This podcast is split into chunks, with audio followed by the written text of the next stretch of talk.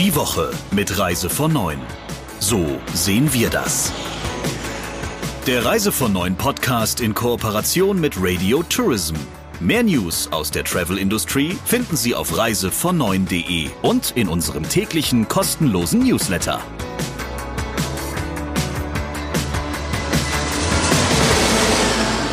Herzlich willkommen auch diese Woche zum Reise von neuen Podcast. So sehen wir das. Ich bin Sabrina Gander und heute ist bei mir zugeschaltet Christian Schmicke, der Chefredakteur von Reise von neuen. Grüß dich. Hallo Sabrina. Lieber Christian, wir haben wie immer ja erstmal den Blick nach hinten. Also was hat uns diese Woche bewegt? Was hat die Branche diese Woche bewegt? Was wäre denn für dich auf Top 1?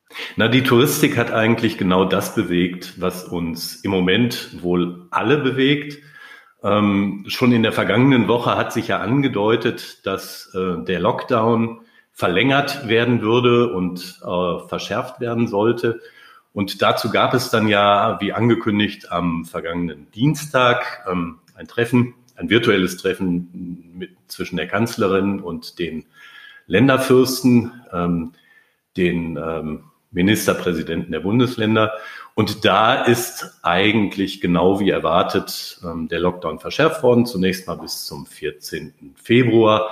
Ansonsten hat sich nicht so furchtbar viel geändert, außer dass es mehr Homeoffice geben soll und dass im öffentlichen Nahverkehr und in Geschäften jetzt eine Pflicht zum Tragen von medizinischen Masken oder FFP2-Masken herrscht. Außerdem haben sich dann am Donnerstag die Chefs der EU-Staaten zusammengeschaltet und darüber diskutiert, wie man denn den Reiseverkehr innerhalb Europas weiter einschränken könnte. Der ist ja schon sehr, sehr stark eingeschränkt durch verschiedene Vorschriften, durch ähm, Vorschriften zum Testen, durch Quarantänevorschriften. Aber offensichtlich gibt es da Bestrebungen, den Reiseverkehr innerhalb der EU noch weiter einzuschränken, wohl auch mit Blick darauf, dass im Februar ja in einigen Bundesländern Winterferien sind. Jetzt ist ja auch das Impfen im Moment das große Thema. Neben den neuen Corona-Zahlen jeden Tag schaut jeder jeden Tag auf die Impfsituation bei uns im Land. Und auch da ist ja für die Reisebranche einiges sehr, sehr wichtig. Was hat sich denn da getan? Ja, das stimmt. Ähm, zunächst mal hat sich interessanterweise am Donnerstag auf der Konferenz der EU-Staaten hat man sich nicht auf die Einführung eines europaweiten Impfpasses einigen können, was im Wesentlichen daran liegt, dass innerhalb Europas der Impfstoff ja noch ganz stark Mangelware ist. Es kann also gar nicht so viel geimpft werden, wie man es gerne hätte. Das ist das eine. Das andere Thema ist, dass nach wie vor noch nicht klar ist, ob dieser Impfstoff denn tatsächlich dazu führt, dass die Geimpften auch für andere Menschen nicht mehr infektiös sind oder ob sie nur selbst geschützt sind. Und zum Dritten ist natürlich nach wie vor nicht klar, ob ähm, ja wie lange dieser Impfschutz eigentlich anhält. Nichtsdestotrotz haben schon die ersten Staaten äh, Regelungen eingeführt, nach denen Geimpfte ohne Quarantäne einreisen dürfen. Da war ähm, als erstes die Republik Moldau mit vorne dabei, dann hat Polen als ja durchaus wichtiges Nachbarland für Deutschland eine Regelung eingeführt, der zufolge ähm, Deutsche, wenn sie über die Grenze kommen und wenn sie den vollen Impfschutz haben, also zwei Impfungen erhalten haben, ohne Quarantäne einreisen dürfen.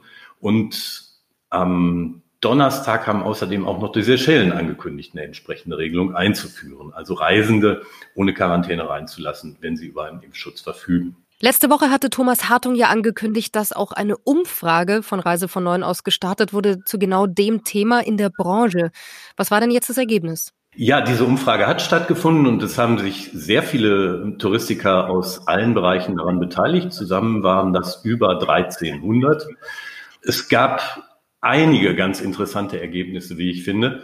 Eines davon war, dass eine Mehrheit von ungefähr 60 Prozent der Befragten ähm, einer Verknüpfung von Impfschutz und Reisefreiheit eigentlich positiv gegenübersteht. Allerdings ist die Mehrheit der Befürworter dieser Verknüpfung dann auch wieder dafür, dass diese Verknüpfung erst eingeführt wird, wenn überall genügend Impfschutz zur Verfügung steht, sodass die Menschen in der Lage sind, über die Frage, ob sie sich impfen lassen wollen oder nicht, selbst zu entscheiden.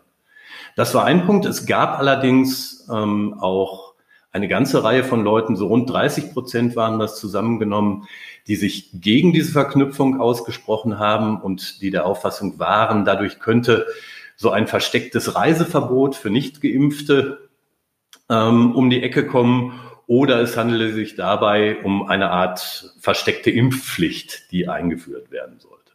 Interessanterweise hängt ähm, die Einschätzung, ob jemand selber für die Verknüpfung von Impfpflicht und Reise, äh, von Impfung und Reisefreiheit ist, nicht direkt damit zusammen, ob die Menschen glauben, dass diese Verknüpfung eingeführt wird. Denn sehr viele, die sich da skeptisch geäußert haben gegenüber hm, dieser Verbindung, haben trotzdem gesagt, das wird aber wahrscheinlich kommen. Bevor wir darüber reden, wann wir wieder reisen können, ist erstmal wichtig, dass man auch überlebt und in dieser Krise tatsächlich finanziell auch überlebt. Und da ist, glaube ich, das Thema Überbrückungshilfen das richtige Stichwort. Ja, das ist richtig. Ähm, das ist eigentlich eine ganz erfreuliche Nachricht für die Touristik, denn die Bundesregierung hat bei den Überbrückungshilfen nochmal nachgebessert, wohl auch tatsächlich mit Blick auf die besonderen Erfordernisse und die besonderen Nöte der Branche. Ähm, zum Beispiel können jetzt bei der Überbrückungshilfe 3, die dann ja für dieses Jahr im Wesentlichen gilt, Kosten- und Umsatzausfälle durch Absagen und Stornierungen stärker berücksichtigt werden und die monatliche Höchstgrenze für die Überbrückungshilfe steigt von zunächst waren es 200.000, dann 500.000 Euro auf maximal 1,5 Millionen Euro im Monat. Und das hilft besonders größeren und verbundenen Unternehmen, die bislang ja nur einen kleinen Teil ihrer Fixkosten hätten geltend machen können oder beziehungsweise ausgeglichen bekommen. Christian, wie sieht es denn trotzdem im Moment mit den Insolvenzen in der Branche aus? Wackelt der ein oder andere? Was ist deine Meinung als Chefredakteur? Na, wir haben ja bislang noch außerordentlich wenige Insolvenzen gesehen, gemessen an dem, was zuvor erwartet war, worden war. Allerdings ähm, warnen da auch eine ganze Reihe von Menschen, dass die große Insolvenzwelle erst noch kommen könnte. Bislang ist ja ähm, die Pflicht zur Insolvenzanmeldung noch weitgehend ausgesetzt worden. Ähm, das kann aber natürlich auch dazu führen, dass Unternehmen länger agieren, als sie es eigentlich sollten, wenn sie gar keine Perspektiven mehr haben. Zum Beispiel hat in dieser Woche im Interview mit dem Handelsblatt der Insolvenzexperte Lukas Flöter, der unter anderem ja als Sachwalter bei Condor aktiv war und die Insolvenz von Air Berlin abgewickelt hat, davor gewarnt, dass es Unternehmen gäbe, ähm, deren Marge im normalen Geschäftsbetrieb nicht einmal dazu ausreichen würde, um die Zinsen von Krediten, die sie für die Zukunft erhalten haben, auszugleichen. Und sowas, sagt er nachvollziehbarerweise, kann auf Dauer nicht gut gehen. Ähm, Herr Flöter rät eindringlich dazu, möglichst realistisch zu beurteilen, wie die Zukunftsperspektiven eines Unternehmens denn aussehen und dann zur Not auch frühzeitig einen harten Cut zu machen, um das Unternehmen möglicherweise restrukturieren zu können. Allerdings muss man sagen, dass er das natürlich auch nicht ganz uneigennützig tut, denn der Mann verdient nicht ganz wenig Geld mit seinen Insolvenzverwaltungen. Und dann ist noch etwas passiert, was eigentlich mh, hm, öfters der Fall ist, also dass Aktien verkauft werden von Aktieninhabern, also von Vorständen etc. Und nichtsdestotrotz waren das aber diesmal zwei Firmen, bei denen ein Wackeln hinterhergegangen ist, als diese Aktien verkauft wurden. Vielleicht magst du das mal kurz einordnen. Ja, das war eine einigermaßen kuriose Geschichte. Zunächst mal gab es in der vergangenen Woche Meldungen, denen zufolge der TUI-Chef Friedrich Jussen ein Aktienpaket insgesamt so im Volumen von etwa einer Million Euro abgestoßen hatte. Ähm, das ist grundsätzlich gar nicht so unüblich, das ist aber natürlich Meldepflicht. Interessant war, dass er das ganz kurz nach der Veröffentlichung ähm, der Bilanz der TUI getan hat. Ähm, das drückt natürlich nach außen nicht wirklich ein Vertrauen in den weiteren Verlauf der Wertentwicklung der Aktie aus. Ähm, und kurze Zeit später wurde berichtet, dass auch der Carnival-Chef Arnold Donald Aktien im Wert von umgerechnet knapp 1,1 ähm, Millionen Euro veräußert habe. Der Finanzchef von Carnival, was ja die Muttergesellschaft von unter anderem Aida Cruises und Costa ist, hat ebenfalls ein größeres Aktienpaket abgestoßen. Ähm, und dasselbe hat auch der Chefjustiziar des Unternehmens getan. Auch da kann man sagen, Arne Donald hat in den vergangenen Jahren mehrfach mit den Aktien des eigenen Unternehmens gehandelt. Das ist auch insofern ganz normal, als Aktien ähm, auch immer ein Teil der Vergütung der Unternehmenschefs sind. Allerdings sind natürlich sowohl die Aktie von TUI als auch die Aktie von Carnival sehr, sehr weit von ihren Höchstständen entfernt und dümpeln auf einem niedrigen Niveau. Und wenn dann Aktienverkäufe erfolgen und die Öffentlichkeit davon Wind bekommt, dann stellt sich natürlich die Frage, wie groß das Vertrauen der CEOs selber in die Zukunft ihrer Unternehmen eigentlich noch ist. Jetzt haben wir zurückgeblickt, Christian. Lass uns doch mal nach vorne blicken. Was erwartet uns nächste Woche? Was wird die Branche nächste Woche beschäftigen? Wir hatten ja eingangs schon darüber gesprochen, dass ähm, innerhalb der EU die Reiseströme weiter eingedämmt werden sollen. Das soll nach allem, was wir wissen, nicht durch Grenzschließungen erfolgen, zumindest im ersten Schritt. Aber ähm, es ist geplant, dass die EU-Kommission am Montag einen Plan vorlegen soll, nachdem wie Sie es formuliert haben, nicht wesentliche Reisen entmutigt werden sollen. Also es sollen möglichst wenige davon stattfinden. Hm, wie dieser Plan genau aussieht, ist bislang noch unklar. Wir dürfen uns aber sicher sein, ähm, dass uns das Thema in der nächsten Woche noch intensiv befassen, äh, beschäftigen wird. Gibt es noch etwas, auf was die äh, Branche blicken sollte? Oder gibt es etwas, wo du als Chefredakteur schon weißt, äh, das kommt auf jeden Fall auf den Tisch?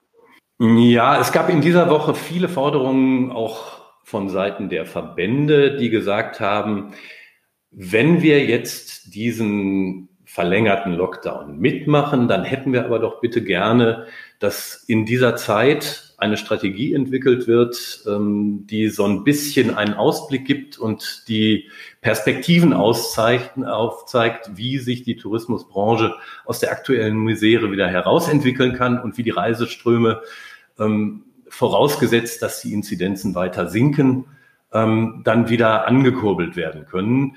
Ein solcher langfristiger Plan ist im Moment eigentlich noch nirgendwo in Sicht, aber der Druck wächst ganz sicher, sich intensiv damit zu befassen. Ihr habt ja auch ganz viele Kommentare diese Woche zu dieser Umfrage bekommen. Ich möchte noch mal ganz kurz darauf zurückkommen, ähm, denn äh, ihr seid ja immer auch interaktiv unterwegs mit euren Lesern und Hörern. Ja, das ist richtig und das ist auch bei unserer Umfrage, die wir diese Woche gemacht haben, sehr deutlich äh, zum Ausdruck gekommen. Interessant war für mich vor allen Dingen an den Kommentaren, die die Reiseprofis da abgegeben haben, dass eigentlich die Einschätzungen innerhalb der Branche zu Corona und zu den Maßnahmen und zu den Impfungen ähm, ziemlich genau ein Abbild dessen sind, was wir auch in der Gesamtbevölkerung haben. Da gibt es Leute, und das sind gar nicht wenige, die sagen, ja, toll, dass es jetzt eine Impfung gibt. Ich bin dabei, sobald ich kann. Und wer da Bedenken hat, der soll sich mal nicht so anstellen. Dann gibt's eine Reihe von, von recht nachdenklichen ähm, Akteuren, die sagen, ja, alles gut, aber wir wollen auch keine Versuchskaninchen sein und vielleicht sollte man noch mal ein bisschen gucken, wie denn die Nebenwirkungen und ähm, wie lange überhaupt die Haltbarkeit dieser, dieser Impfung ist. Und es gibt tatsächlich auch Leute, die schlicht und einfach abstreiten, dass es Corona überhaupt gibt. Die sagen, das ist alles eine große Lüge und wir haben es maximal mit sowas wie einer Grippe zu tun. Und der einzige Grund dafür, ähm, dass wir jetzt diese ganzen Einschränkungen haben, ist eigentlich, dass so viel getestet wird. Also das war sehr interessant und man hat auch gesehen, dass sich wirklich sehr viele Leute in der Touristik ähm, ganz intensiv sicher auch aus der Not getrieben, jetzt so mit den grundlegenden Fragen des Lebens und gesellschaftlicher Entwicklungen beschäftigen. Dann sind wir gespannt, über was wir nächste Woche sprechen. Bei mir war heute der Chefredakteur von Reise von Neun, Christian Schmicke. Danke dir. Und wir hören uns wieder nächste Woche am Freitag ab 15 Uhr. Tschüss, Christian. Ich danke dir, Sabrina. Der Reise von Neun Podcast in Kooperation mit Radio Tourism. Mehr News aus der Travel Industry finden Sie auf reisevon9.de und in unserem täglichen kostenlosen Newsletter.